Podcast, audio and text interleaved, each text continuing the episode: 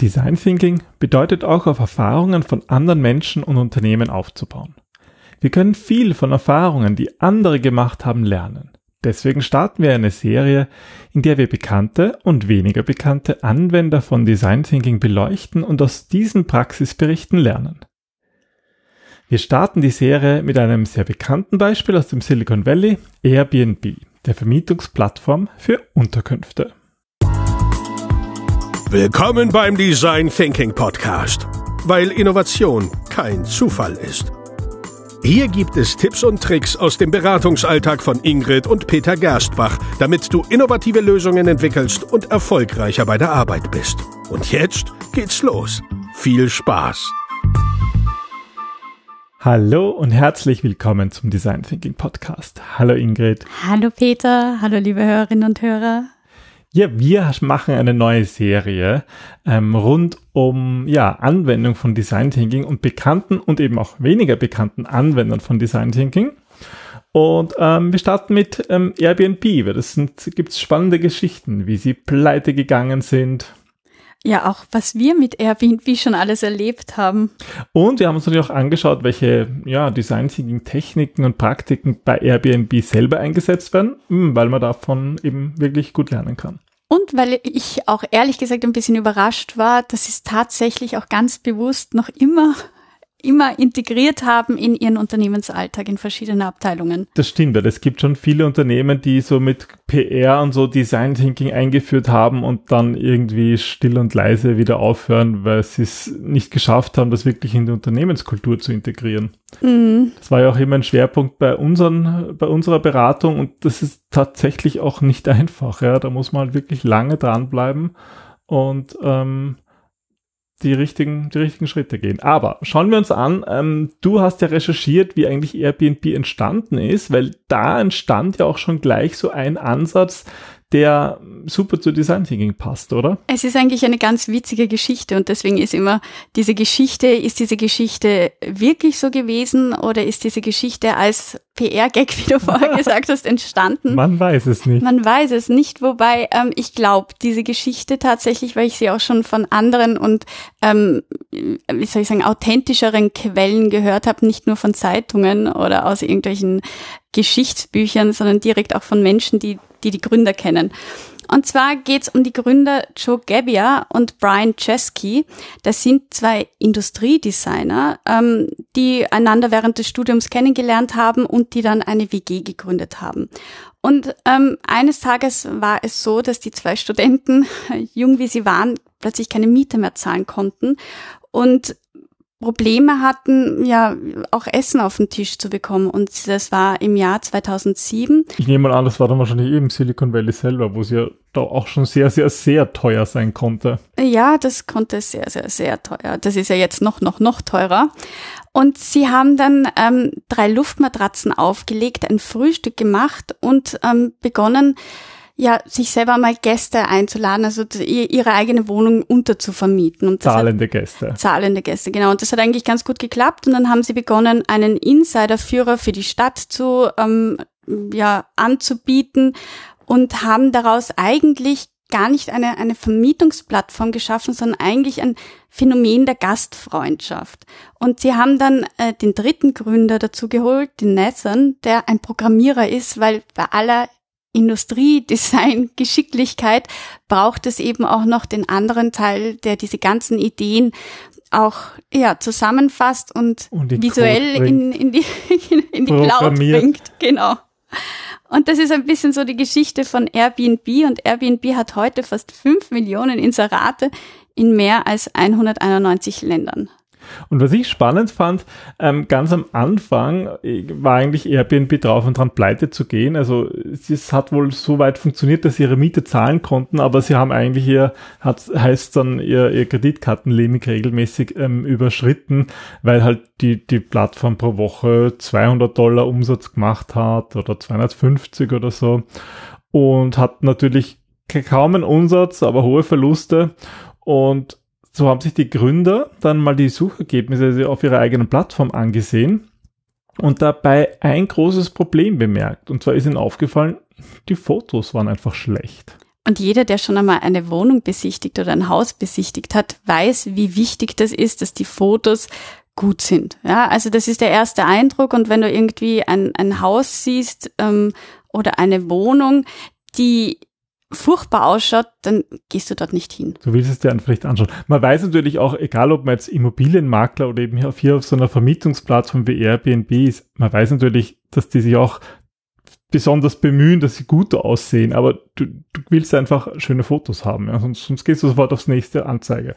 Naja, und die Fotos, die sie da so bei ihrer eigenen Recherche gesehen haben, die waren halt schlecht gemacht. Meistens mit irgendwelchen Smartphone-Kameras, ohne, ähm, ja, dass es irgendwie gut ausgeleuchtet war. Und es war so gesehen eigentlich kein Wunder, dass niemand gebucht hat. Und daraus ist eigentlich schon die erste Idee entstanden. Und zwar haben sie sich eine Kamera gemietet, ähm, haben einen Flug nach New York gebucht und haben begonnen, die Anzeigen selber ein bisschen zu verbessern, haben bessere Fotos gemacht, haben ähm, eben, wie Peter gesagt hat, ausgeleuchtet, haben die Perspektive ein bisschen verändert, haben halt einfach darauf geachtet, dass die Fotos gut sind. Und es ist dann eigentlich gleich aufgefallen, dass schon in der Folgewoche der Umsatz genau mit diesen Anzeigen sich bereits verdoppelt hat. Und das ist auch so ein, darauf werden wir noch zurückkommen, ähm, so dieser datengetriebene Ansatz, dass man einfach mal verändert was und schaut dann, wie es sich äh, auswirkt, ist ganz wichtig bei Airbnb. Aber sie haben auch ein Gegenmodell, was natürlich für Design Thinking ganz spannend ist, aber dazu ein bisschen später. Hm. Grundsätzlich ist ja dieser, diese Idee, dieser erste Prototyp, ich fliege da jetzt ähm, dorthin, wo sozusagen meine Anzeigen sind und New York ist ja auch so ein teures Pflaster und, und verbessere dort selber mit eigenem Know-how, mit meiner eigenen Kamera, das skaliert ja überhaupt nicht. Nein, es ist auch ein gewisses Risiko.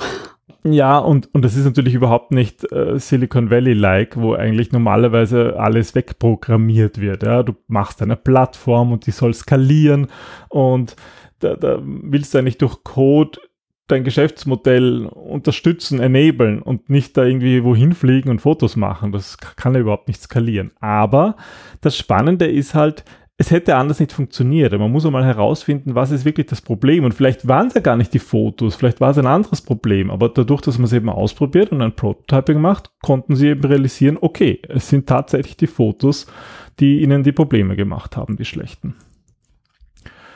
Ja, und das finde ich schon ein gutes Learning ähm, für uns als Design Thinker.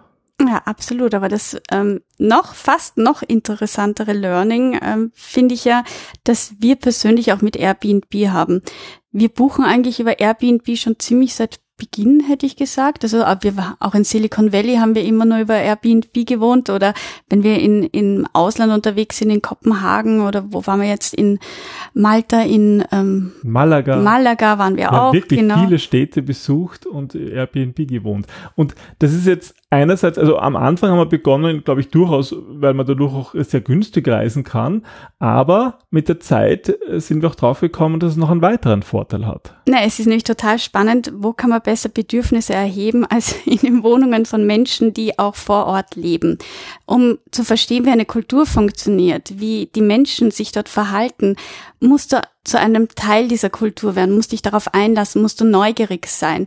Und es ist etwas ganz anderes, wenn man in einem Hotel wohnt, wo du internationales Frühstück bekommst, wo irgendwie ein Hotel mehr oder minder dem anderen in einer anderen Stadt gleicht, als wenn du in einem authentischen Viertel wohnst mit ganz authentischen Nachbarn, einem Co-Host meistens sogar begegnet, mit dem dich irgendwie austauscht schon im Vorfeld. Oder der vielleicht im Stock über dir oder irgendwie im Haupthaus wir auch schon, wohnt. Ja, wir, also das Witzigste, ähm, wir sind ja Südfrankreich-Fans und wir waren ganz oft in Vence oder St. Paul de Vence und wir haben da einmal bei einem Steward gewohnt, der hieß auch Steward. Und das war ein Flugbegleiter und der hat seine Wohnung immer dann vermietet, wenn er Flüge hatte. Also, also der wusste halt, dass er irgendwie vier Tage seine Schicht hat und dann hat er in diesen vier Tagen seine Wohnung vermietet. Und die war top gestylt, also eine der schönsten Wohnungen, ähm, die wir je besichtigt haben oder besichtigt, in der wir gewohnt haben. Aber der hat halt auch alles vor Ort gelassen. Also einerseits hat er dir natürlich auch vertraut, dass du seine Sachen gut behandelst und deswegen gab es da auch viele Gespräche im Vorfeld. Aber wir konnten halt auch wirklich spüren, wirklich sehen, wie Stuart lebt, wie in, in welcher Umgebung der ist, ein Stück Stuart mitleben. Und das hat für mich auch oft geprägt, die Art und Weise, wie ich Nutzererfahrungen wahrnehme oder warum es mir auch so wichtig ist, auch wenn wir Unternehmen begleiten, dass die den tatsächlichen Menschen kennenlernen und nicht eine Persona.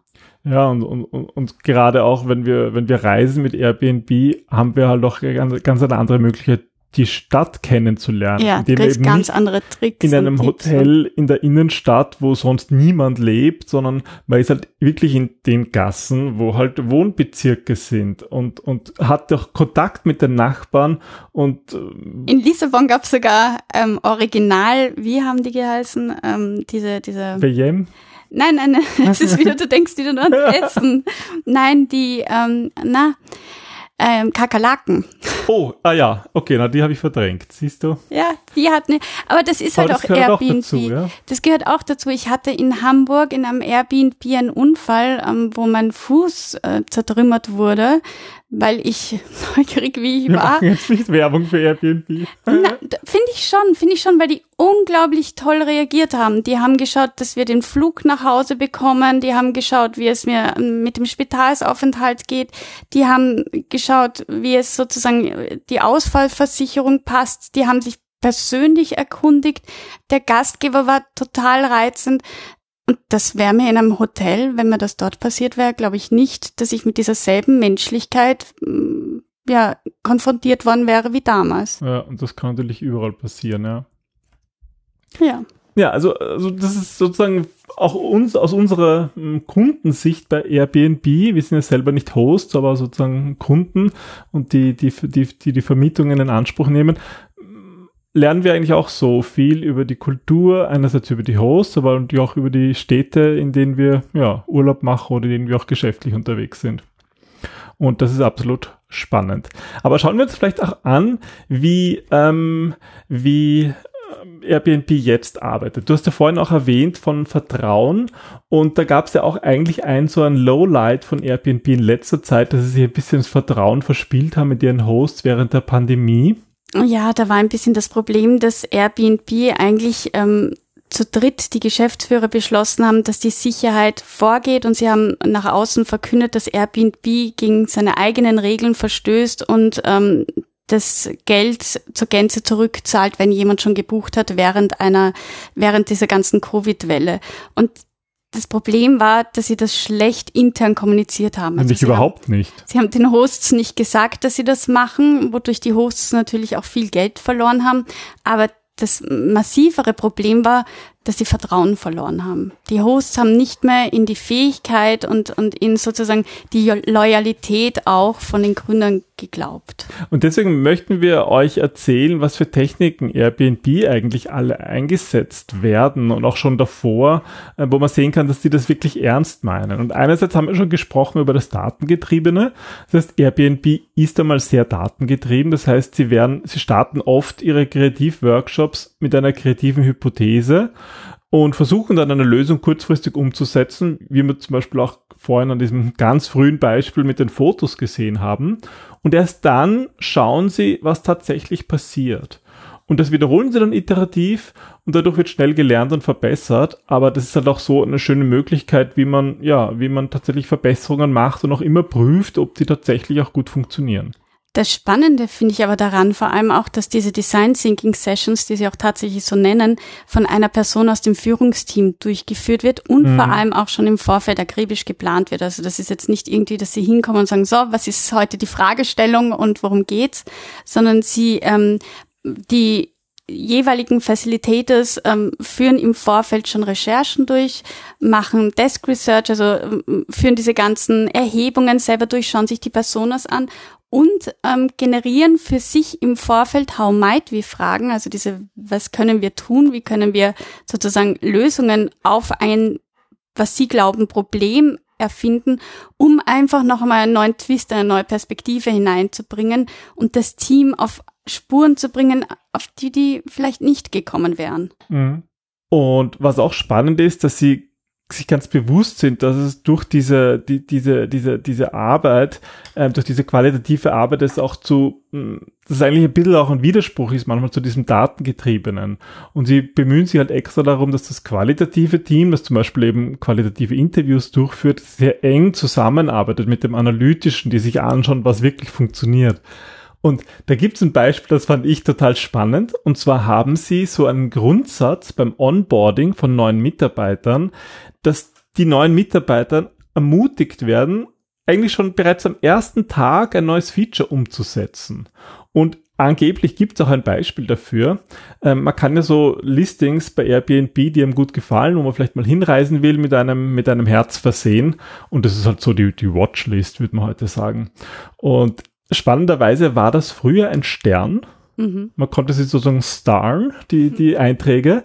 Und ein, ein neuer Mitarbeiter hatte mal an seinem ersten Tag ähm, ähm, die Idee, da, ob vielleicht nicht ein Herz besser wäre als ein Stern. Und das ist jetzt eine wirklich total kleine Änderung und die haben sie einfach mal testweise gemacht. Also die machen dann noch immer so A-B-Tests, wo dann Stern und Herz gleichzeitig ausgespielt wird, mal so, mal so.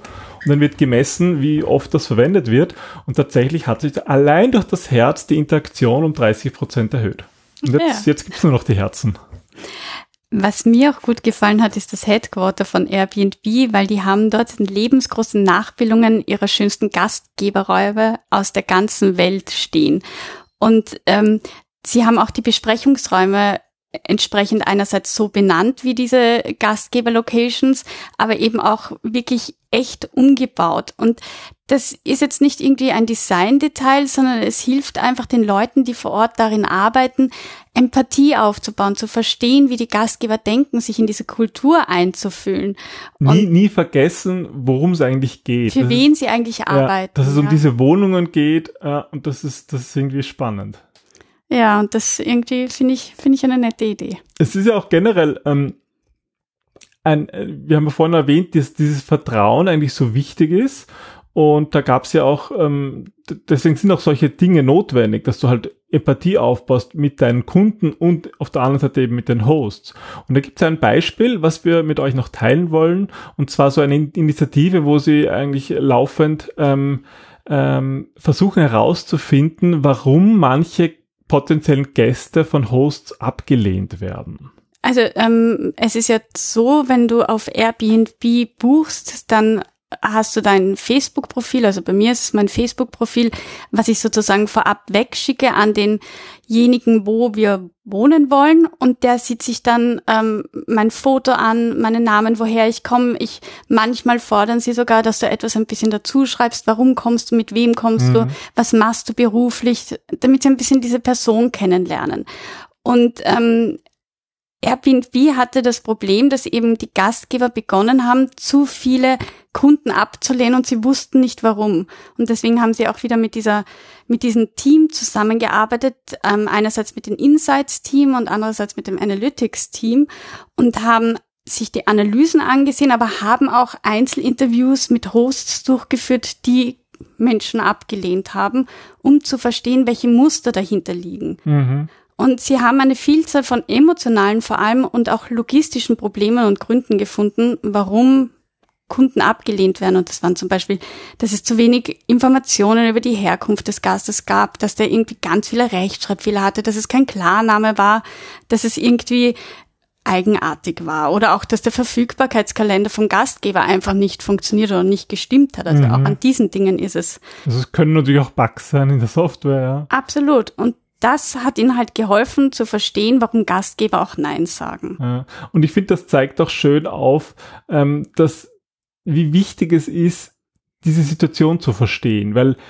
wir jetzt, wenn wir haben ja, wir geben ja unser eigenes, unser eigenes Haus nicht für Airbnb her, aber wir nutzen andere und da ist es uns das nicht so bewusst, ja. Wir mhm. sind zwar Nutzer, aber wir wissen nicht, wie es ist, Host zu sein.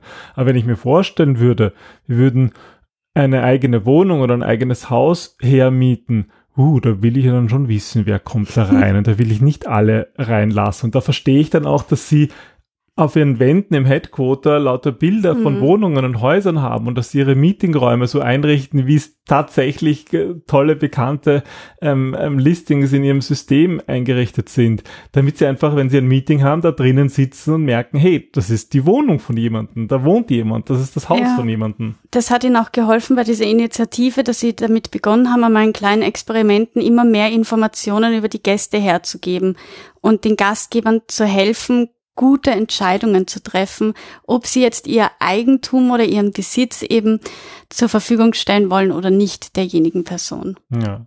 Also so sieht man auch, dass Airbnb eigentlich von Anfang an mit Schwierigkeiten umgehen musste zwischendurch. Jetzt zum Beispiel bei Corona war das sicher eine extrem schwierige Phase, weil einfach, weil einfach mhm. Reisen komplett zum Stillstand gekommen sind. Aber ein Beispiel habe ich auch noch, das ich spannend finde.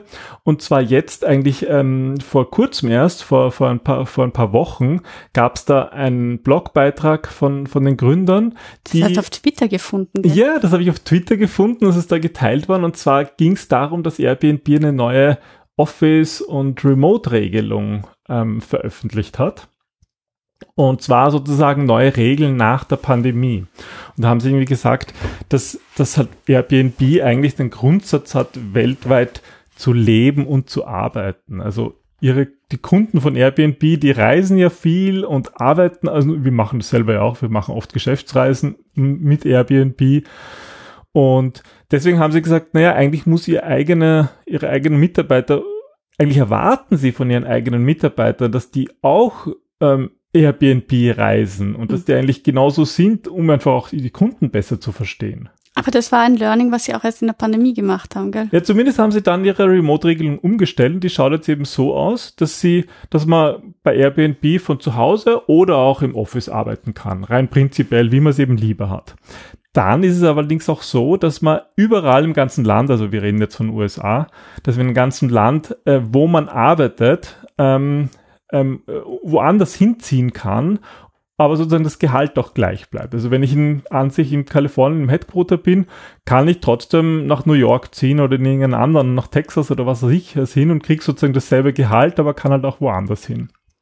Und der dritte Punkt ist, dass sie auch erlauben, und das finde ich super spannend, dass man bis zu 90 Tage im Jahr ganz woanders hinreisen kann. Also ich könnte jetzt nach Indonesien reisen, könnte von dort arbeiten, ähm, wahrscheinlich dort ein Airbnb-Appartement mhm. wählen und das ist sozusagen trotzdem möglich. Ich muss dafür nicht Urlaub nehmen, ich arbeite dann einfach in Indonesien. Ich glaube, du kannst ja sogar einen Campingbus oder so weiter haben. Also du brauchst gar keine fixe Adresse. Genau, ja, ich, ich muss halt sozusagen nur eine fixe Adresse haben, wo halt das Ganze rechtliche ist. Ich glaube, das hat auch rechtliche Gründe.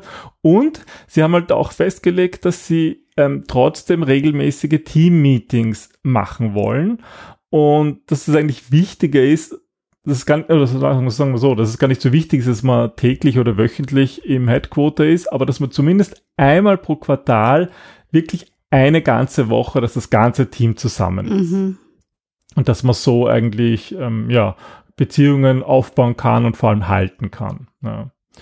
Aber sie haben halt nach wie vor einen strikten Unternehmenskalender und zwei große Releases pro Jahr, auf die alles ausgerichtet wird und auch die von der Zeitzone her ist halt Kalifornien Pacific Standard Time sozusagen die, die Grundregel.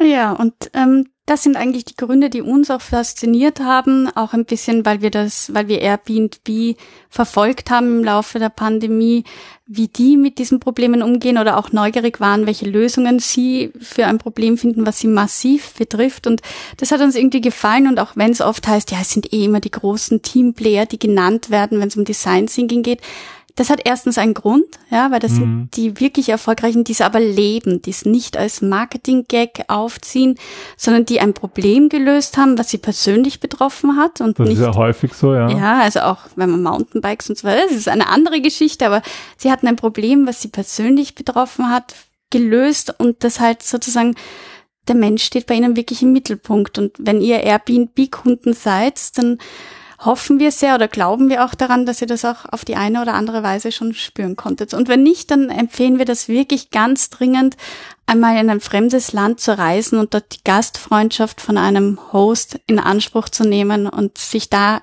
in neue Welten entführen zu lassen. Wobei man jetzt auch sagen muss, dass es häufig schon sehr viele Listings gibt, die einfach professionelle ja. Appartements sind, die nur dafür gebaut oder sozusagen gekauft wurden, um sie über Airbnb zu vermieten. Wobei das sieht man auch schon am Listening. Also ähm, ja. wir, wir waren ja jetzt in Prag und da gab es ein Appartement und das ähm, war als Hotel gelistet. Also das war einfach ein Hotel. Das ja. war einfach ein Hotel, genau. Aber wenn man zum Beispiel sagt, man will nur ein Zimmer haben oder man will auch nur ein Teil und oder ein Sofa. Steht dann oft auch dabei, dass der Host sozusagen im selben Gebäude ist oder im Haupthaus oder so. Also zum Beispiel im Silicon Valley, das war überhaupt witzig. Da waren wir ähm, Gartenhäuschen. Ja, da waren wir im Gartenhäuschen. Das war ein Raum, also wirklich klein, aber nett eingerichtet. Ja. Und total herzliche Hosts und die uns durch das Silicon Valley geführt haben und wir werden das nie vergessen und die Freundschaft wird da bleiben und das sind halt Dinge, die hat halt Airbnb neu gemacht. Gastfreundschaft neu erfunden. Ganz genau. Und ich glaube, da können wir wirklich viel als Design Thinker lernen. Ich hoffe, ähm, diese Episode hat euch gefallen. Ich hoffe, sie war interessant für euch. Wenn ihr andere Beispiele habt, die ihr, wo ihr sagt, das ist ja spannend darüber zu äh, berichten, könnt ihr uns gerne eine Nachricht schicken. Wenn ihr vielleicht selber auch Zugang habt zu irgendwelchen Firmen, gerne auch mh, weniger bekannte wie Airbnb, sondern so kleine Hidden Champions, die spannend sind. Freuen wir uns auch über Interviewgäste oder einfach so über Tipps und Tricks. Und wir werden, ja, wir werden immer wieder diese Serie herausholen und ein paar von den, ja, von bekannten und interessanten ähm, Anwendern von Design Thinking teilen und freuen uns schon auf das nächste Mal. So ist es. Dann bis zum nächsten Mal. Wohin reisen wir denn als nächstes? Puh, du stellst Fragen, wir sind gerade erst zurückgekommen. Oh, ich habe noch nicht die Aufnahme beendet. Also dann bis nächstes Mal. Tschüss. Tschüss.